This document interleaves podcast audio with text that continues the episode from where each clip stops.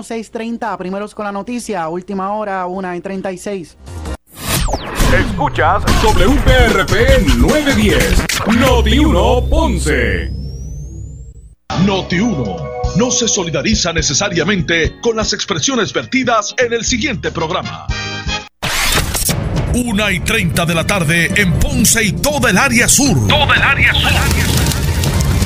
La temperatura sigue subiendo. Sigue subiendo.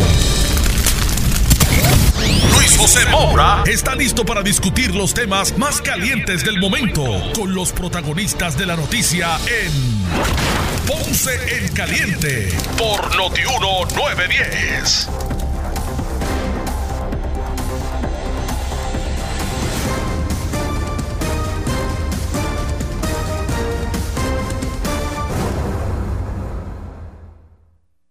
Saludos a todos, buenas tardes, bienvenidos. Esto es Ponce en Caliente. Yo soy Luis José Moura, como de costumbre, de lunes a viernes, de 1 y 30 a 2 y 30 de la tarde, por aquí por Noti1, analizando los temas de interés general en Puerto Rico, siempre relacionando los mismos con nuestra región. Así que, bienvenidos todos a este espacio de Ponce en Caliente. Hoy es martes, primero de eh, septiembre del año 2020. Así que hoy vamos a dar inicio de inmediato a este espacio. La gobernadora hoy en conferencia de prensa hizo unos, unos anuncios. Eh, la propio, el propio negociado de ciencias forenses había pedido en una instancia que eh, se retirara de la sombrilla del Departamento de Seguridad eh, al negociado y hoy la gobernadora, entre otros eh, asuntos, vamos a escuchar parte de sus planteamientos y la, eh, la dinámica de, la, de, la, de las preguntas y respuestas con, con los medios de comunicación. Así que vamos a escuchar el anuncio hecho por la gobernadora y, ¿verdad? y esa dinámica donde los periodistas pues también preguntan sobre temas de interés. Así que vamos a escuchar eh, las expresiones de la gobernadora hoy en conferencia de prensa. Garantizarles mejores condiciones de trabajo. De eso se trata de reconocer el trabajo de estos profesionales que por tantos años han estado olvidados de todas las medidas gubernamentales. Y donde son los profesionales que vienen de otros hospitales y de otras instituciones a buscarlos a Puerto Rico por su extraordinaria labor, dedicación y compromiso con la salud de nuestro pueblo. Los profesionales de la enfermería, que son parte de la espina dorsal de nuestro sistema de salud, no han recibido un ajuste en su sueldo mínimo desde el 2005, pero a eso va a cambiar a partir del día de hoy, ya que los aumentos en las distintas categorías de enfermería fluctúan entre 250 hasta 500 dólares mensuales, dependiendo de la experiencia. A lo que se refiere este proyecto es que hace unas escalas de la enfermería práctica con experiencia, la enfermería práctica sin con experiencia, igualmente el que tiene la experiencia y los grados del tiempo que ha trabajado, establece unas escalas salariales para estos profesionales de la salud que, como dije anteriormente, no habían tenido una revisión desde el 2005. Particularmente el, el proyecto de la Cámara 2143 del representante José Quiquito Meléndez dispone que el secretario del Departamento de Salud establecerá un procedimiento por etapas para cumplir con las nuevas escalas salariales aquí dispuestas, disponiéndose que para el primero de julio del 2022 todo el personal de enfermería en el servicio público deberá estar ubicado en su escala correspondiente. Es decir, que hay un periodo de transición para que tanto el Departamento de Salud como estos profesionales se vayan atemperando estas nuevas escalas y que puedan entonces empezar todo a partir del primero de julio del 2022.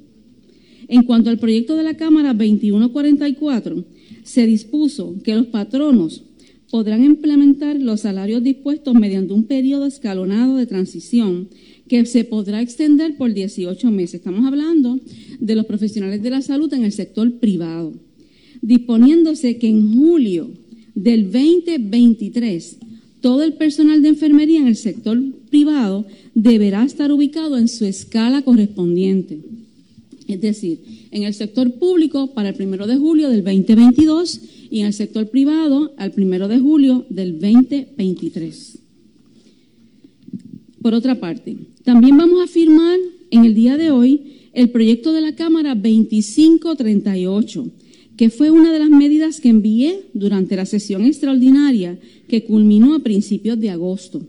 La misma esboza unas guías muy claras con el propósito de que los reglamentos que se promulguen sobre los procesos de revisión de utilización para los servicios médicos hospitalarios sean precisos, eficientes y más justos.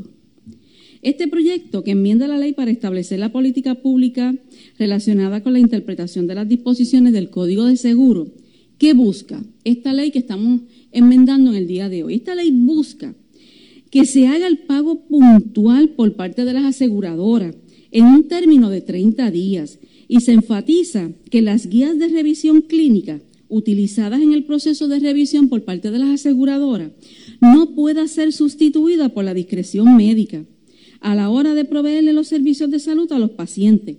Y me explico, ustedes saben que anteriormente cuando sometimos el proyecto, una de las razones por las cuales nos llevaban a producir esta legislación era que atendían a un paciente en sala de emergencia o en algún proveedor y cuando venía la aseguradora a revisarlo, cambiaban ese criterio médico, donde el médico había determinado la condición, el tratamiento, los medicamentos eran cambiados y no se le pagaba ni al hospital ni a los proveedores.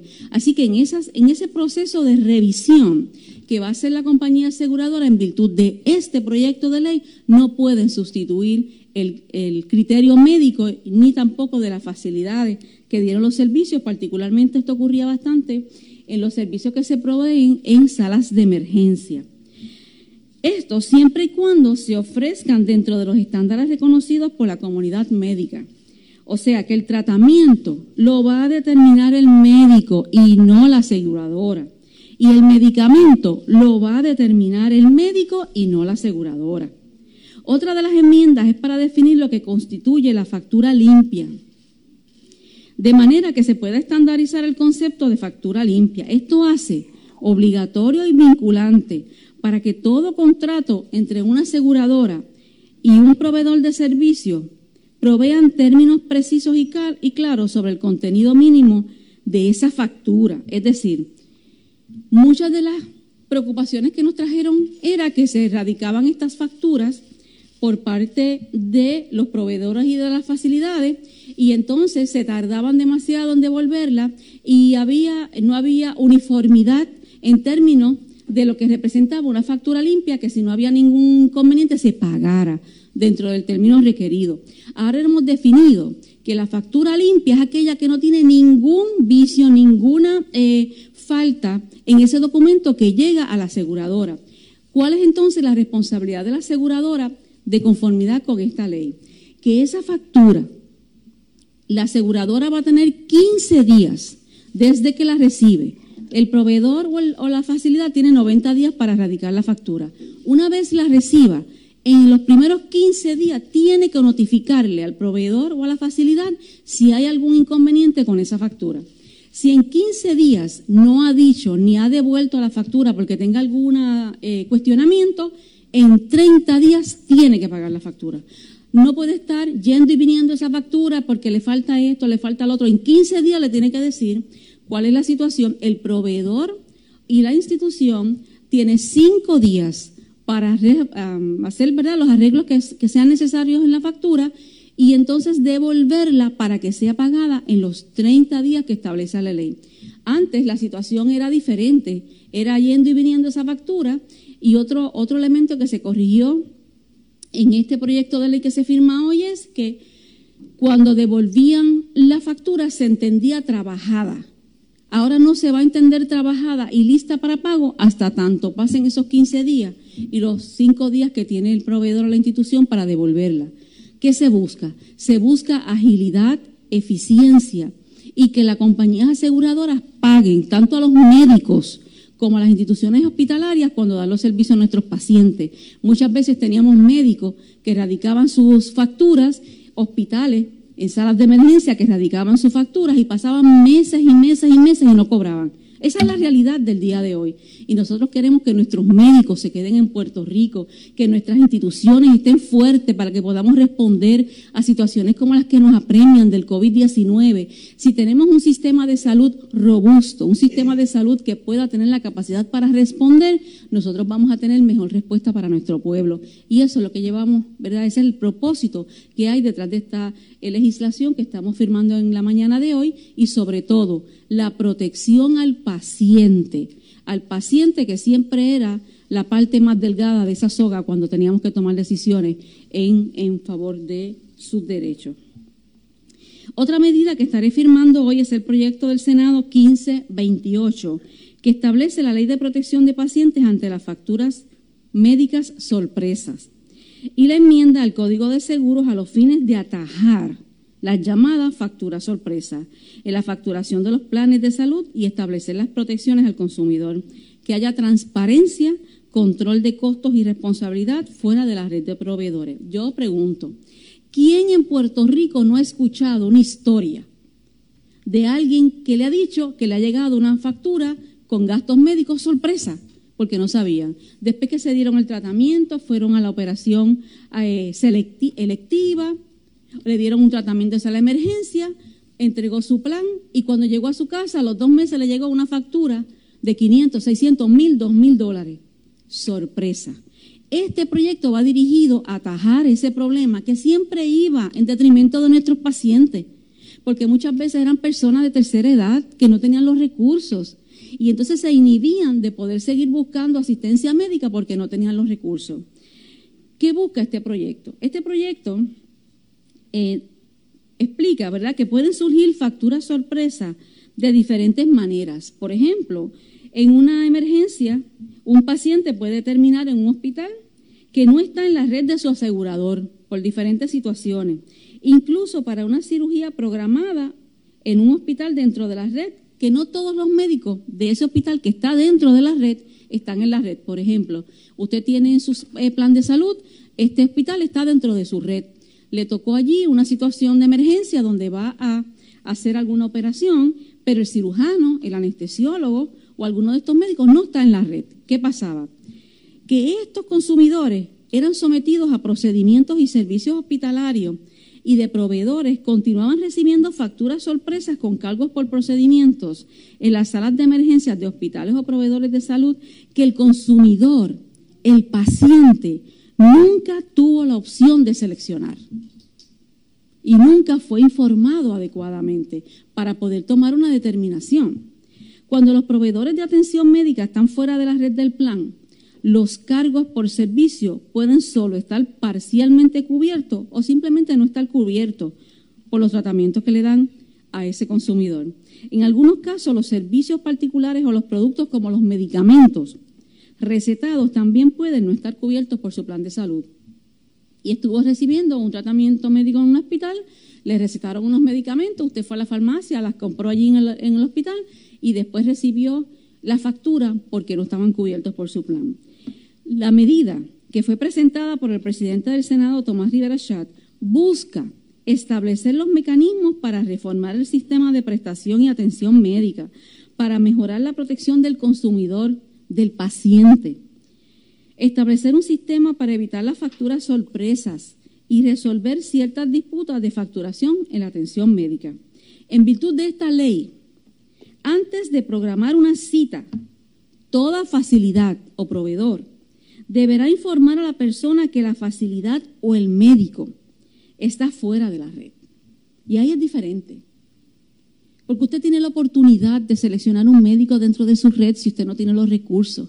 Y si es un único especialista que no está en la red, pues usted lo tiene ya de antemano y usted puede hacer los arreglos para poder tener los recursos y poder pagar esa factura que al final del camino va a recibir, pero fue informado. Lo más importante es tener ese conocimiento. Informar a la persona que la facilidad del médico está fuera de la red. Aconsejar a la persona que se oriente con el médico sobre los planes de salud y la cubierta. ¿Cuál es el deducible? ¿Cuánto tengo que pagar? Si no lo cubre, ¿cuánto es el costo de ese tratamiento, de ese medicamento? Es tan sencillo como darle la información adecuada a nuestros pacientes y que puedan tomar esas decisiones. También dispone este proyecto de ley que hoy se firmará que la facilidad también tendrá visible en la lista de los costos o servicios proporcionados por la institución. O sea que ese hospital, si usted tiene que hacerse varios procedimientos, debe tener un listado de cuáles son esos procedimientos, esos tratamientos, esos medicamentos y cuál es el costo que cuando usted le tengan que hacer un tratamiento en particular, un estudio, y el médico le informe, porque la ley le va a decir que lo tiene que informar, usted sepa cuál es el costo. Y ya usted va con ese conocimiento a ese procedimiento y usted se puede preparar adecuadamente. Eh, de igual manera, si una persona cubierta recibe servicios médicamente necesarios en cualquier facilidad de cuidado médico de salud con carácter de urgencia o emergencia, esto es bien importante. La primera, informarle adecuadamente de la cubierta y los médicos. La segunda, el listado de los procedimientos, esto es entre otros, ¿verdad? El derecho, ustedes van a tener la oportunidad de examinar la ley para que vean cuáles son todos los beneficios que tienen los pacientes. El tercero, y más importante aún, porque es el donde no tenemos la opción de poder tomar una determinación, porque estamos atendiéndonos en una situación de emergencia o de urgencia en un hospital, la, facilidad, la institución, no facturará a la persona cubierta en exceso de cualquier deducible, copago o coasegurado aplicable a los servicios dentro de la red. Eso es la diferencia para beneficio de los pacientes. Y quizás alguien, ¿verdad? Eh, yo sé que hubo mucha presión para que estos proyectos pues, no se aprobaran de la manera que se aprobaron. Pero mi responsabilidad y mi compromiso con la gente y con el pueblo era buscar el beneficio del paciente, donde el paciente primero esté adecuadamente informado, que pueda tomar las decisiones de acuerdo a sus recursos. Y tercero, que cuando no tenga esa oportunidad porque tuvo, fue un accidente, o fue una condición que surgió de momento y lo tengan que llevar al hospital, después entonces las consecuencias sean más graves porque no tienen los recursos para pagarlo, que no puede ser, dispone este, esta ley, que no puede ser. La facilidad no facturará a la persona cubierta en exceso de cualquier deducible, copago o coasegurado aplicable a los servicios dentro de la red. Queremos dejar claramente establecido que la política pública de este gobierno es en beneficio de los pacientes, sin duda alguna. Como he dicho anteriormente, de ahora en adelante los tratamientos y los servicios de salud los van a determinar los médicos y no las aseguradoras. Bueno, ahí están escuchando parte, ¿verdad?, de lo que ha sido las, medidas que tienen que ver con, con la salud que firmó y convirtió en ley hoy la gobernadora. Vamos a hacer la pausa, regresamos de inmediato con más. Esto es Ponce en Caliente. En breve le echamos más leña al fuego en Ponce en Caliente por Notiuno 910. Disfruta de la vida Toyota nuevo, pero que sea de Furiel, porque Furiel te trata bien. Garantía y servicio de primera tiene él. El mejor trato y negocio, sin duda tiene Furiel.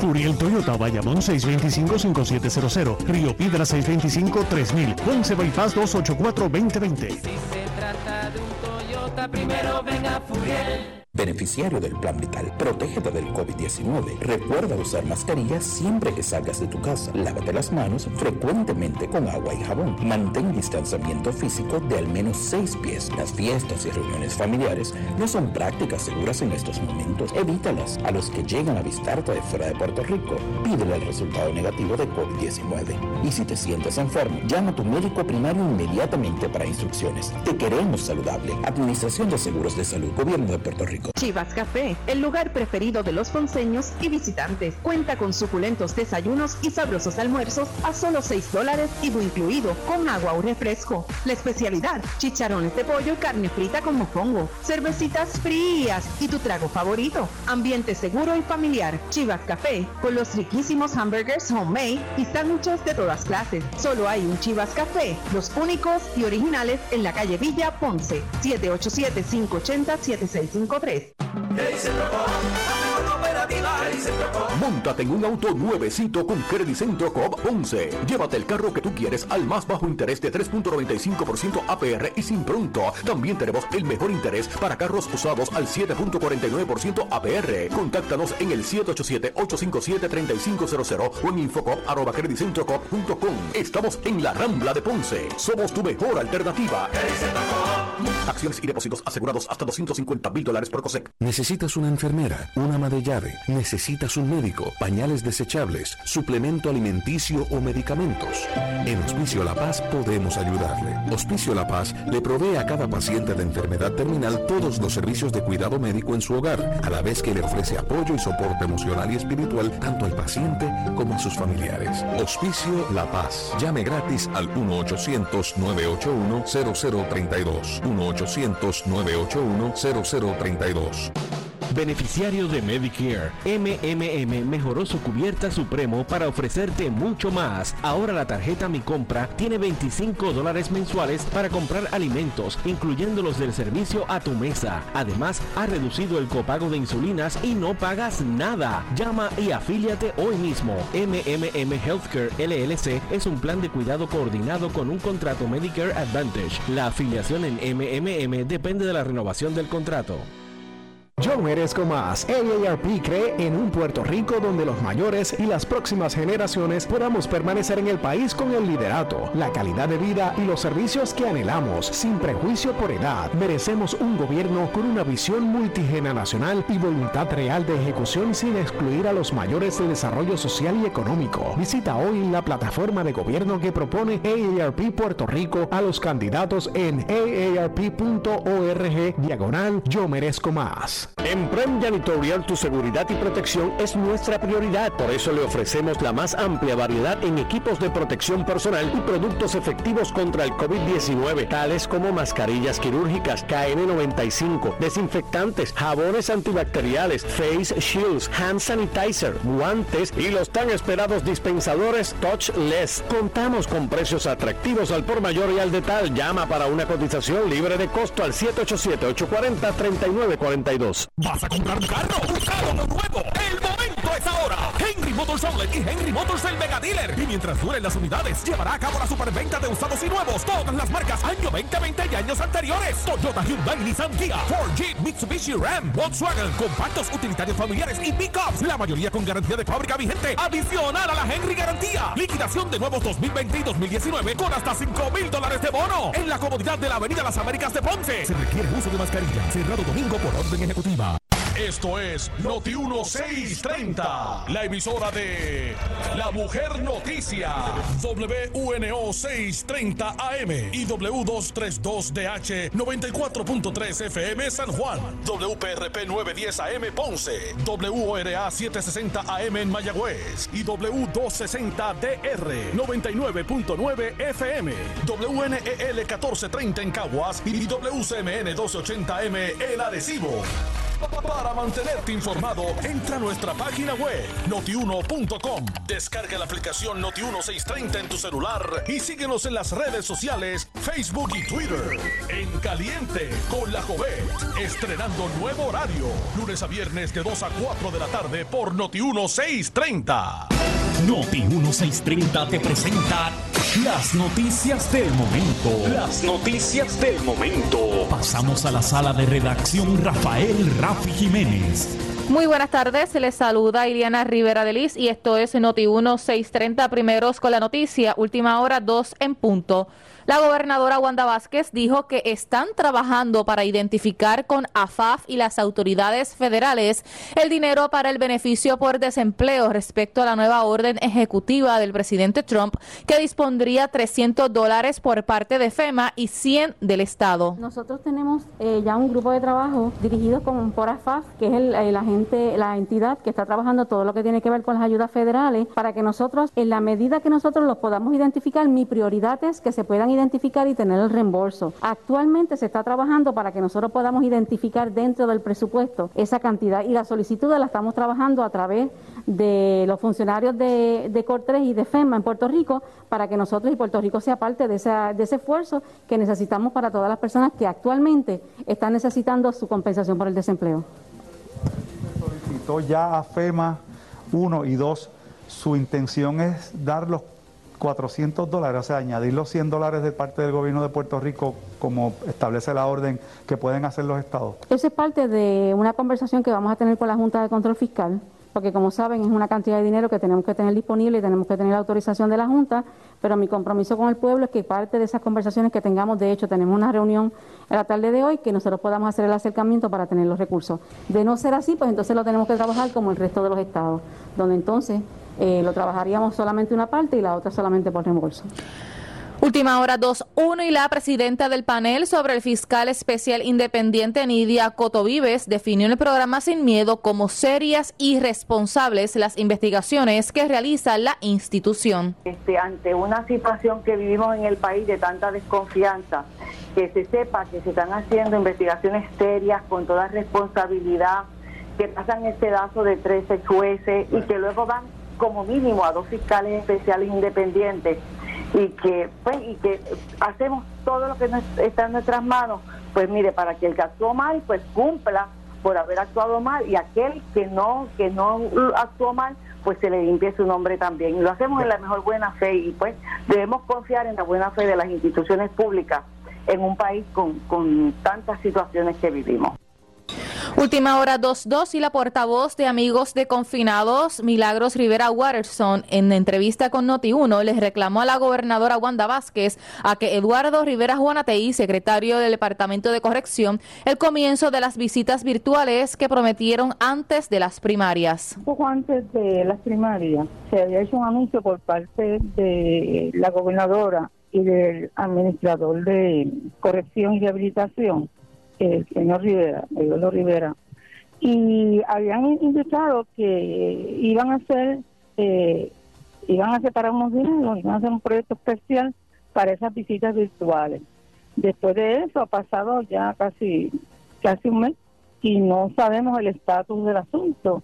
Y verdaderamente consideramos que es una situación muy difícil para todas las personas involucradas porque llevamos cinco meses y medio desde los confinados reciben visita porque inmediatamente que, que la gobernadora indicó eh, el 15 de marzo que se iban a empezar la cuarentena, pues eso empezó inmediatamente. Quiere decir que los confinados y sus familias llevan exactamente el mismo tiempo que llevamos los, de, los que estamos afuera, que no con unas medidas restrictivas. Nosotros hacemos el llamado al señor Eduardo Rivera, Juanatey, de que diga en qué estatus está, cuándo lo va a hacer, porque si tú dices que vas a hacer visitas virtuales, todo el mundo se creó la expectativa.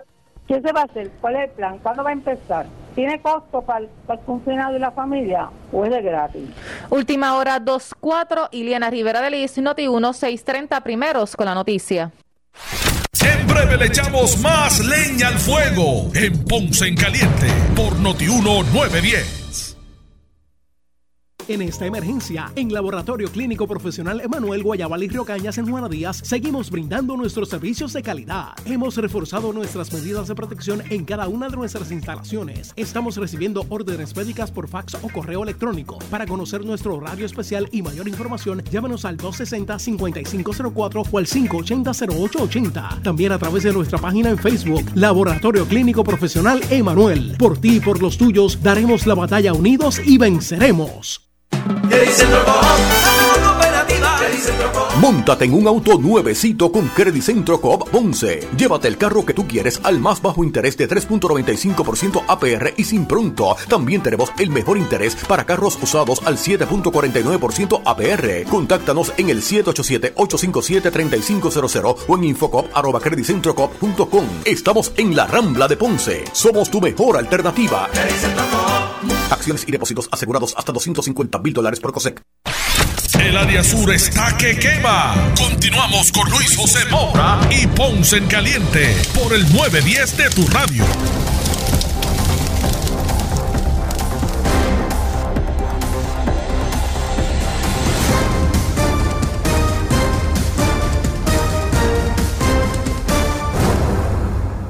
Bueno, 2.5 de la tarde, estamos de regreso. Soy Luis José Moura y esto es Ponce en Caliente. Usted me escucha de lunes a viernes por aquí por Noti1, de 1 y 30 a 2 y 30 de la tarde, analizando los temas de interés general en Puerto Rico. Hoy la gobernadora afirmó una sinnúmero de leyes que tienen que ver con la salud, eh, no tan solo para los profesionales de la salud, sino también para los pacientes.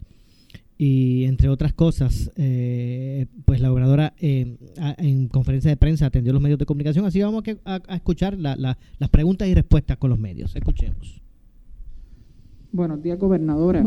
Y es un asunto en cuanto a la ley que firmó con el departamento de, ¿verdad? Separando el Instituto de, Ciencias Forenses. Y es más bien en cuanto a anteriormente que este estaba siendo liderado por el secretario. de Seguridad Pública, Pedro Janer. Sin embargo, una de las razones por las que se llevó esta exigencia que se empujara a ser aprobada es porque varios empleados del Instituto de Ciencias Forenses estaban denunciando de que Pedro Janer nunca asistió al instituto y de hecho no cada vez que se le solicitaba un reclamo o atender un reclamo que hayan oídos sordos. Aún el secretario de Seguridad Pública tiene su confianza. Eh, bueno, yo tengo que distinguir, ¿verdad?, las situaciones particulares que han ocurrido con el Instituto de Ciencia Forense eh, y obviamente porque creo en la independencia y la autonomía del instituto, no solamente quizás en los cuestionamientos que puedan haber o los planteamientos que hayan habido de esa naturaleza que usted presenta, pero yo creo que particularmente la independencia del instituto en cuanto a la administración, a la determinación, a las necesidades del instituto que puedan tener una vía rápida, expedita, ágil y eficiente para servicio a la comunidad, yo creo que ha sido parte de, la, de los fundamentos más importantes para nosotros poder avalar a que el instituto esté fuera de, del Departamento de Seguridad Pública. Eh, ese tipo de planteamiento, pues yo creo que no viene al caso, ¿verdad? Eh, que nosotros los discutamos eh, lo que sí es importante es que logremos la independencia, que era lo que requería el Instituto de Ciencia Forense. Bueno, debe venir al caso por el hecho de que esto fue una queja que presentaron los empleados mediante una protesta a principios de agosto, que presentaron que de los ocho meses, al menos para ese momento, desde los ocho meses que el secretario lleva ese tiempo, cada vez que solicitaban una reunión, nunca les atendía. Cada vez que iban a a tratar de hacer un reclamo. Caído un oído sordo, gobernadora. De todas maneras, ahora con el nuevo proyecto van a tener la oportunidad de cualquier preocupación que tengan, traerla directamente a la doctora y a la Junta, va a ser eh, gobernada por la Junta, así que yo creo que esos problemas se deben disipar ahora. Pero, y, por supuesto, eh, le reitero la confianza del secretario de Seguridad Pública, porque ya esta no es la única queja ni preocupación que se presenta, porque una carta que se presentó hace unos meses de del director regional de FEMA, Tomás Bonessen, ah, presenta una desconfianza también de parte de Pedro Janer en cuanto a que no hay un sistema que atienda una emergencia 24 horas al día, 7 días a la semana. Bueno, con relación a lo de la carta que preparó Tom Bonessen de FEMA, esa situación ya nosotros la discutimos y la estábamos eh, tomando las medidas porque son muchas de esas situaciones ocurrieron antes de, de yo estar. Otras, ¿verdad?, que han ido discutiendo con el secretario Janer todas esas preocupaciones ya están siendo disipadas, ya se están tomando las medidas, así que yo entiendo que esas situaciones ya fueron remediadas. Pasamos con Telemundo, preguntas del tema.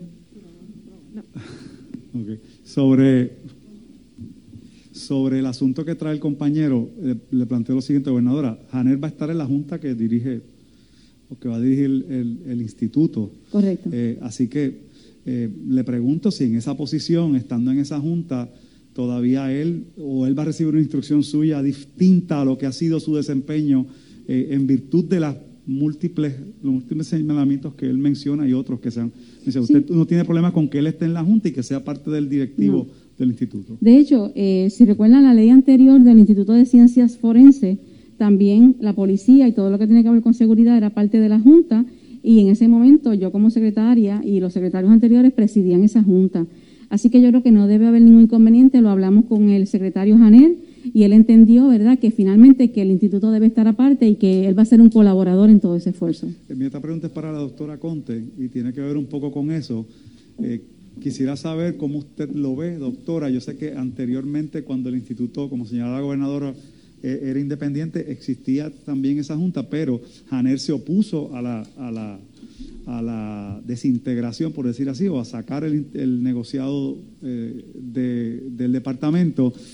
Y quizá hay gente que se pregunta cuál es la diferencia de que, de que haya un instituto separado, pero que quienes eh, están en la Junta sean personas como él que están en contra o que la Junta, eh, que la persona que dirige esté sujeto ¿no? a, los, a, los, a los mandatos o a las decisiones que pueda tomar esa Junta. Y la segunda pregunta es si usted está disponible para mantenerse en la posición independientemente de lo que ocurre el 3 de noviembre. Bueno, en cuanto a la última pregunta, eh, yo no tengo comentarios porque yo estoy cumpliendo el compromiso que contraje con la señora gobernadora y mi posición depende de, su confianza. Eh, respecto a la Junta de Directores, yo tuve la oportunidad de dirigir forense cuando eh, era autónomo, tenía autonomía fiscal y administrativa, que es lo que perseguimos, es lo principal. La Junta de Directores vela por el cumplimiento de política pública eh, y es un mecanismo necesario para mantener la información y la coordinación entre las entre forense, el instituto, eh, ahora se llamará instituto de nuevo, el Instituto de Ciencias Forenses y las agencias de ley y orden. Y en ese sentido es una buena estructura para mantener ese mecanismo se discuten en la Junta los asuntos de política pública como presupuesto eh, y otros eh, eh, asuntos que tienen que ver, pero con, política pública. No el día a día, no la operación, no la administración de, la agencia, no la aprobación de contratos, no, la, no el reclutamiento de personal Así que es un mecanismo distinto. Ahora, yo quería aclarar que en cuanto a la visión del señor secretario y la mía, es un asunto meramente procesal, porque como dicen los abogados, en los sustantivos estamos de acuerdo. Ambos trabajamos por el bien de Puerto Rico, por, por, la ley y por el orden.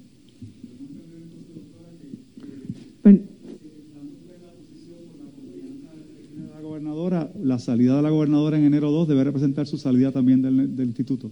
No tengo comentarios porque, como dije, eh, es más importante el viaje a Ítaca que llegar a ella. Así que vamos a esperar. Próxima pregunta, nuevo día. Sí, buenos días, eh, gobernadora. Tenía eh, varias preguntas. La primera está relacionada con el Instituto de Ciencia Forense. Sé que durante la discusión legislativa había habido preocupaciones en cuanto al presupuesto.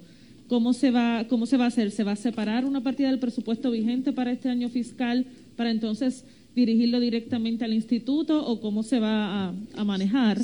Y quería saber eh, si han consultado de nuevo con la Junta de Supervisión Fiscal y cuál es eh, obviamente su postura en cuanto a este proyecto. Sí, el presupuesto, como eh, probablemente quizás ustedes conozcan, esto, cada negociado preparó su presupuesto para poder manejarlo de conformidad de un presupuesto del Departamento de Seguridad. Así que ese presupuesto que corresponde al negociado y que ahora será el Instituto de Ciencias Forenses, pasará al Instituto de Ciencias Forenses porque será una agencia autónoma, independiente.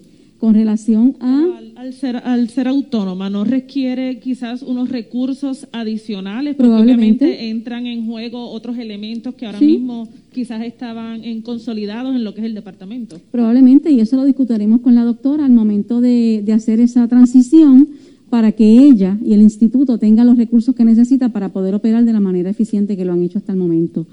Eh, con relación a la Junta de Control Fiscal, sí ellos pueden haber quizá presentado alguna preocupación con relación a esto, pero la relación y la comunicación que nosotros hemos tenido con la Junta de Control Fiscal siempre ha sido una excelente. Y yo creo que las diferentes situaciones que yo como gobernadora tengo prioridad es la prioridad de lo que representa el beneficio para el pueblo puertorriqueño y lo voy a defender y lo voy a presentar. Así que tendré los fundamentos para decirle y para presentarle a la Junta de Control Fiscal por qué el ahorro, el beneficio para el pueblo puertorriqueño es de esta manera. Así que lo vamos a luchar como hemos luchado muchas otras decisiones que al principio probablemente no estábamos de acuerdo, pero que al final del camino prevaleció el beneficio al pueblo. Pasamos con primera hora.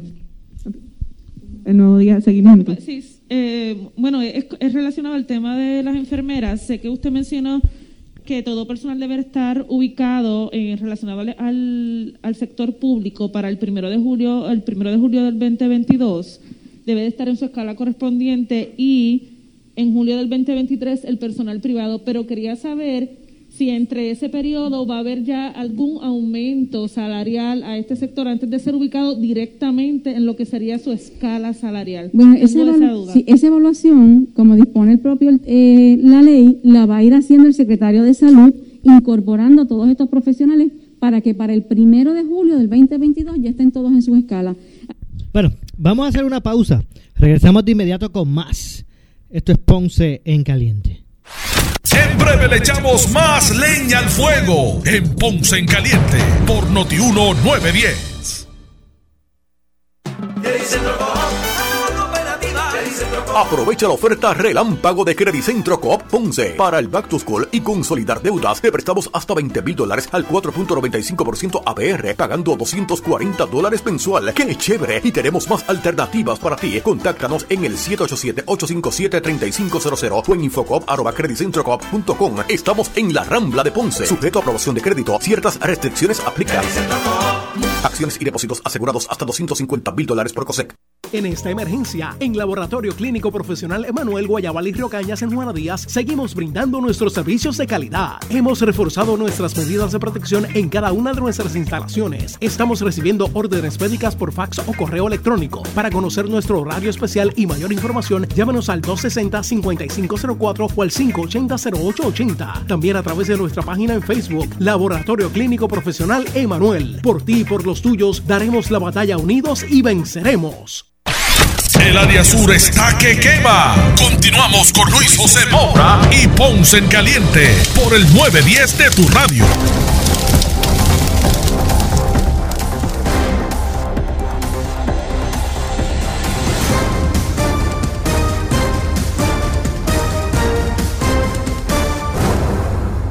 Bueno, 2 con 18 de la tarde, estamos de regreso, ya en nuestro segmento final. Estamos escuchando a la gobernadora Wanda Vázquez Garcet eh, responder las preguntas de los medios, luego que en el día de hoy la gobernadora en conferencia de prensa anunciara un sinnúmero de medidas que firmó, eh, convirtiéndolas en ley, que tienen que ver en su gran mayoría con salud, ya sea para los, eh, con relación a los profesionales de la salud, sino también para pacientes. Además, otros aspectos como eh, el la, eh, la, eh, estar de eh, poder eh, devolver la autonomía ¿verdad? lo que es el Instituto de Ciencias Forenses y del negociado, pues pasar nuevamente a ser un instituto instituto autónomo. Pero vamos a continuar escuchando lo desarrollado en la conferencia, así que escuchemos. Así que eso forma parte de una estructura y una biografía que hará el secretario de Salud para poder implementar, porque son por una, la propia ley establece una categoría dependiendo de las categorías de las enfermeras, así van a ser eh, clasificadas y van a ir entrando en esa clasificación para que todas lo estén al primero de julio del 2022. algunos podrían ver ese alza antes de estas fechas. Es, mi pregunta. Eh, bueno, para mí sería lo ideal, ¿verdad? Eso no lo puedo asegurar ahora. Yo quisiera que fuera así. Yo puedo responder, ¿verdad? Conforme a, a donde yo pueda. Eh, yo sí voy a seguir abogando para que ellos lo tengan lo antes posible pero uh, dentro de, mientras yo sea gobernadora, la voy a seguir luchando para que lo tengan lo antes posible. Primera hora. Sí, buenas, gobernadora, buenas Buenos días.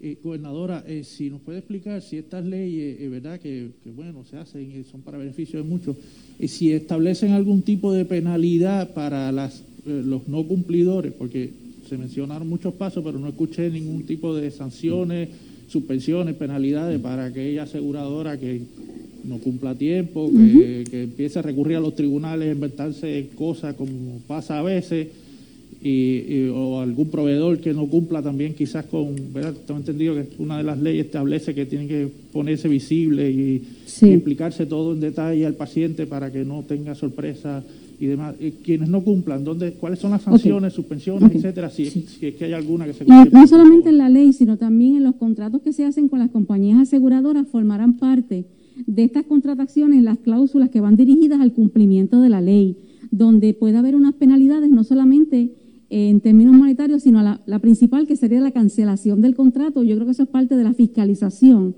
que tiene que enforzar a CES, ¿verdad? Que tiene, tiene esa responsabilidad de ir sobre cada una de las compañías aseguradoras para vigilar el cumplimiento de cada una de ellas. Además de que yo creo que la fiscalización más importante y más directa la va a tener el ciudadano, la va a tener el paciente, donde pueda ellos levantar esta preocupación y que la persona pueda eh, llevarse al cumplimiento.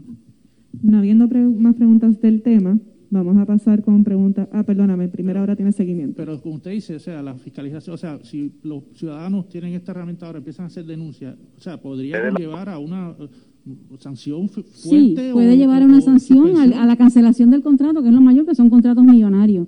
Puede llevar a la cancelación del contrato, totalmente. Ahora sí, pasamos a preguntas de otros temas. Tengo Telemundo. Vamos a ir breve, por favor, compañero.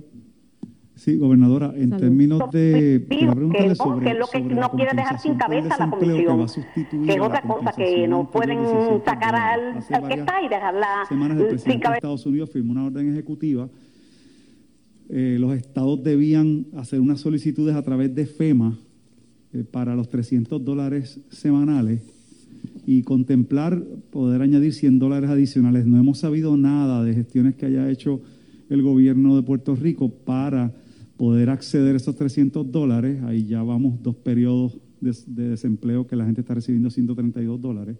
Eh, y queremos saber qué gestiones se han hecho, si se solicitó a FEMA, si usted plantea eh, dar los 100 dólares, si plantea dar los 400 y que después se reembolse.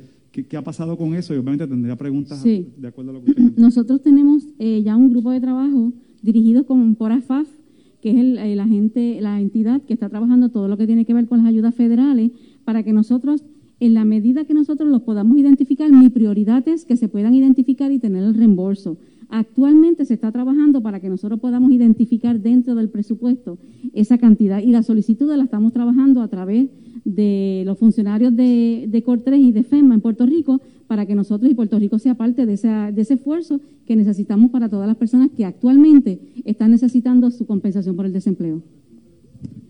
Solicitó ya a FEMA, uno y dos, su intención es dar los 400 dólares, o sea, añadir los 100 dólares de parte del gobierno de Puerto Rico, como establece la orden que pueden hacer los estados. Eso es parte de una conversación que vamos a tener con la Junta de Control Fiscal, porque como saben es una cantidad de dinero que tenemos que tener disponible y tenemos que tener la autorización de la Junta pero mi compromiso con el pueblo es que parte de esas conversaciones que tengamos, de hecho, tenemos una reunión en la tarde de hoy, que nosotros podamos hacer el acercamiento para tener los recursos. Bueno, escucharon a la gobernadora Wanda Vázquez Garcet. Lamentablemente se nos ha acabado el tiempo. Nosotros regresamos mañana, como de costumbre, a las 1 y 30 de la tarde en este espacio de Ponce en Caliente. Soy Luis José Moura, que se despide, pero usted, amigo, amiga que me escucha, no se retire, que tras la pausa, la mujer noticia, Carmen Jovet Así que no se vaya nadie, por ahí viene la mujer noticia. Buenas tardes. Escuchas WPRP 910, Noti 1 Ponce. Noti 1 no se solidariza necesariamente con las expresiones vertidas en el siguiente programa.